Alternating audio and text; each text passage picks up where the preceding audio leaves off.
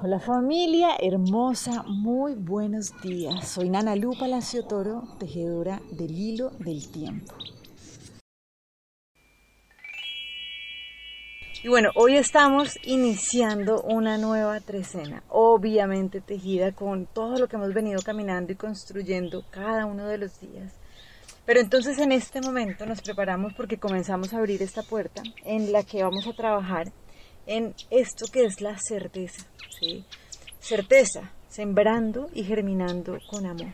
¿sí? Vamos a comprender qué es esto de desplegar esa fuerza de la semilla, permitirnos crecer como la semilla, tener la certeza como la semilla que no duda hacia dónde va, ¿sí? que no duda que puede ir a tierra, que va a oscuridad, pero que sencillamente ella es lo que es. Entonces sabe hacia dónde va, no se está preguntando, no está dudando y por eso sencillamente puede disfrutarse el proceso porque no pretende hacer nada, sino que sencillamente es. Entonces, bueno, hoy vamos a permitirnos dar este paso atentos a este día que el Nahualito 1 Ahmak es nuestro maestro. ¿Listo? Entonces, lo que nos viene a recordar hoy el maestro Hunakmak, el Nahualito Hunakmak, es recordar que mi verdadera identidad y solo ella es la realidad.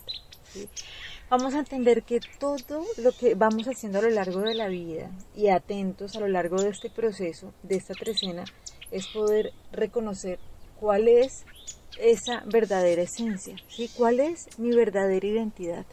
Entonces esto es muy lindo porque si nos damos cuenta a lo largo de nuestro diario vivir, a lo largo de las experiencias que vamos teniendo, de los encuentros, de las situaciones que nos generan movimiento, incomodidad, gozo. Sencillamente lo que estamos haciendo es ir reconociendo cuáles son esas capas, hagan de cuenta como esas capitas de la cebolla, que se van quitando y se van quitando para que quede ese centro, ¿sí?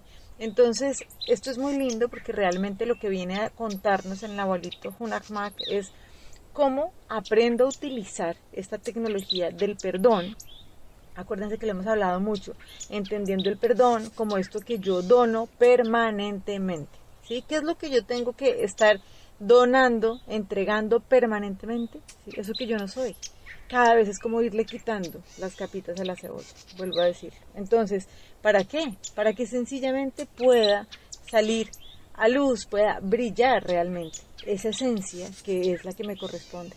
Y aquí hay algo maravilloso para que tengamos claro siempre, y es que esto es fluido, O sea, este proceso es doloroso si nosotros lo hacemos doloroso. La experiencia de la vida es difícil si nosotros creemos y la hacemos difícil, pero naturalmente no está hecha para ser así y esto es clave que lo tengamos súper en mente. Por eso hace siete días la puerta que abrimos, acuérdense donde trabajábamos que el orden de la vida es eso que fluye sin esfuerzo. si ustedes se dan cuenta, como hay, y estaría buenísimo que hoy se permitan revisar como esos dichos, ¿no? que cada uno tiene en la vida y que han ido como componiendo la manera de comprender, ¿no? El lente. Entonces, ¿qué dichos son los que yo tengo en mi vida? O cuáles son los dichos que mis papás, por ejemplo, repetían mucho en las familias eh, cuando se repite esto, como por ejemplo, eso tan bueno no dan tanto, em, ¿no? Como realmente muchas veces es más fácil dudar de lo bueno, ¿no? Que de lo malo. Y esta es una limitación básicamente de nuestras creencias. Hoy es el momento de que nos permitamos revisar ¿sí? y recordar que este proceso del crecimiento, del juego de la vida, es algo que puede ser profundamente gozoso solamente si nosotros comprendemos quién somos, si comprendemos que somos seres perfectos, completos, un espíritu viviendo una experiencia encarnada y no al revés. Y esto es lo que nos permite comprender que como a nosotros nos, rigen, nos rigen las leyes universales, eso significa que no están hechas para limitarnos, sino para llevarnos a expandirnos. Acuérdense que lo que hemos entendido a lo largo de estas tres escenas que hemos venido trabajando es necesitamos expandirnos para poder ser uno y para poder desde ese lugar desarrollar ese superhumano que somos.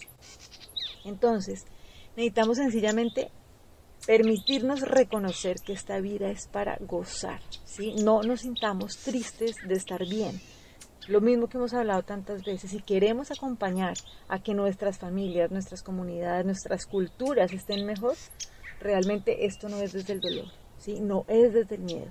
Entonces no sintamos miedo de estar bien, porque realmente estar bien es un acto profundo de amor y es llevarnos y conmovernos juntos cada vez a incrementar, a avanzar en nuestro proceso evolutivo de una manera gozosa y de una manera consciente. Entonces, para esto, hoy vamos a trabajar con la lección del curso de milagros, que nos recuerda que Dios es mi Padre y Él ama a su Hijo. Vamos a estar atentos a lo largo de todo el día, no solamente con el pensamiento, sino qué sucede en nuestro corazón cuando podemos profundizar, ¿sí? Con esta certeza. Entonces, como lo dice el curso de milagros, dice, mi verdadera identidad es tan invulnerable, tan sublime e inocente, tan gloriosa y espléndida y tan absolutamente benéfica y libre de culpa que el cielo la contempla para que ella lo ilumine. Ella ilumina también al mundo. Mi verdadera identidad es el regalo que mi padre me hizo y el que yo a mi vez le hago al mundo. No hay otro regalo, salvo este, que se puede dar o recibir. Mi verdadera identidad y solo ella es la realidad. Es el final de las ilusiones es la verdad. Mi nombre, oh Padre, todavía te es conocido. Yo lo he olvidado y no sé a dónde me dirijo, quién soy, ni qué es lo que debo hacer.